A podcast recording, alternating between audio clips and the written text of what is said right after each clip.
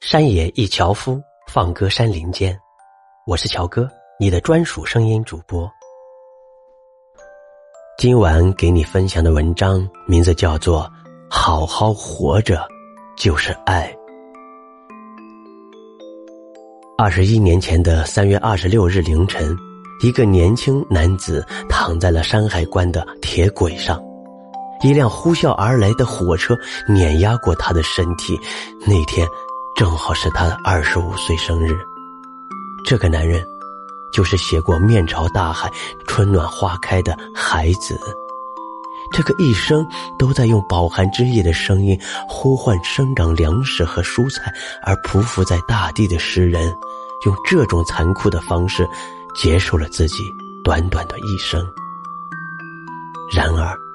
这个叫做扎海生的孩子，他在另外一个世界不会知道，在他生日那天早晨，母亲已经在乡下的炊烟中熬好了一锅红米粥，以这种传统的方式在为北京的儿子默默祝福。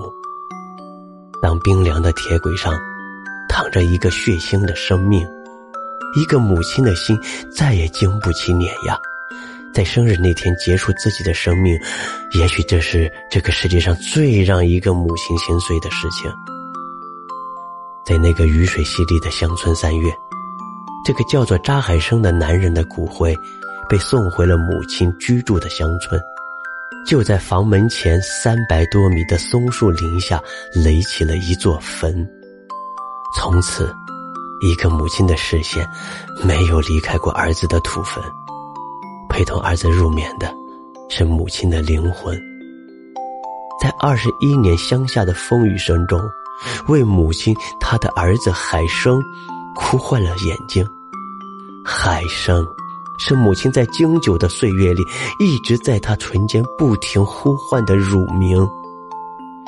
海生十五岁便考进了北京大学，一个村子沸腾了，整个县城也轰动了。母亲挨家挨户发放他深夜蒸好的白糕。这个儿子毕业以后，在北京成了一位诗人。第一次去北京看儿子留那么长的头发，母亲只是笑眯眯地说：“海山，去剪了吧。”母亲走的那天，这个贫困的诗人找人借了三百元钱，执意揣进了母亲的包里。母亲的那个包，装了家里的五十个鸡蛋。母亲在乡下为儿子养了一群小鸡，经过了几天几夜火车的颠簸，到了北京，居然一个也没有破。母亲一直把装着鸡蛋的布包搂在怀里，因为她相信，儿子每吃下一个鸡蛋，他苍白的脸色就会多一丝红润。儿子塞给他的那三百元钱。听说至今还在八十多岁的母亲怀里揣着。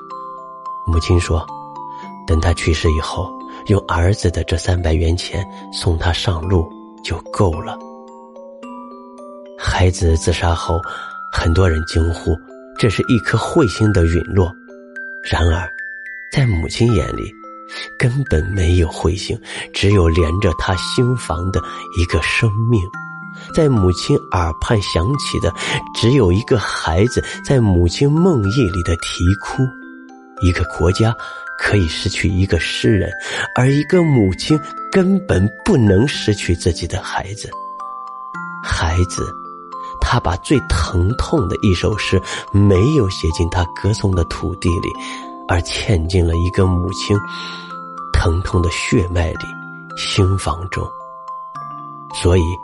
我觉得，在春天里怀念这样一个诗人，其实对母亲来说，更像是一种剜肉剔骨的残酷。浩瀚无边的天空，对广袤无垠的大地，如何表达深沉的爱意与温柔的呢喃？我以为那是密集的、轻盈的雨水与雨丝。那么，一个孩子对母亲如何表达最深的爱呢？我想。答案只有一个：好好活着就是对母亲的爱。再没有一个比健康美好的生命让孕育了生命的母亲更幸福的了。今晚的文章就分享到这里，感谢您的聆听，晚安，好梦。